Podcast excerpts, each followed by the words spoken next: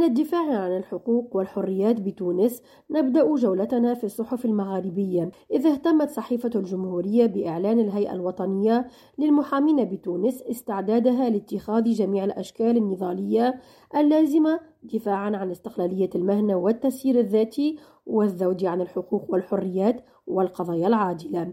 وأوضحت الهيئة أنها قررت مقاطعة التساخير أمام القضاء العسكري التونسي لمدة شهر بداية من السادس من فبراير الجاري مع إمكانية التمديد مع استعدادها التام لمقاطعة النيابة والترافع أمام المحاكم العسكرية. بالجزائر اهتمت الإخبارية بدعوة النواب بلجنة الشؤون القانونية والإدارية والحريات بالمجلس الشعبي الوطني إلى تجديد العقوبات خاصة فيما يتعلق بالاتجار بالأطفال.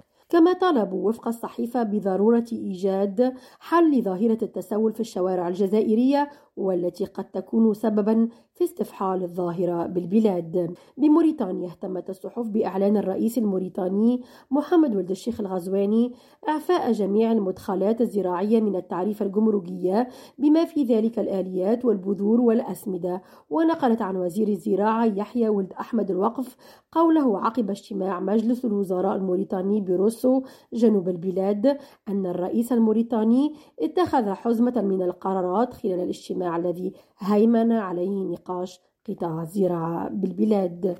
نرجس بديرة ريم راديو تونس.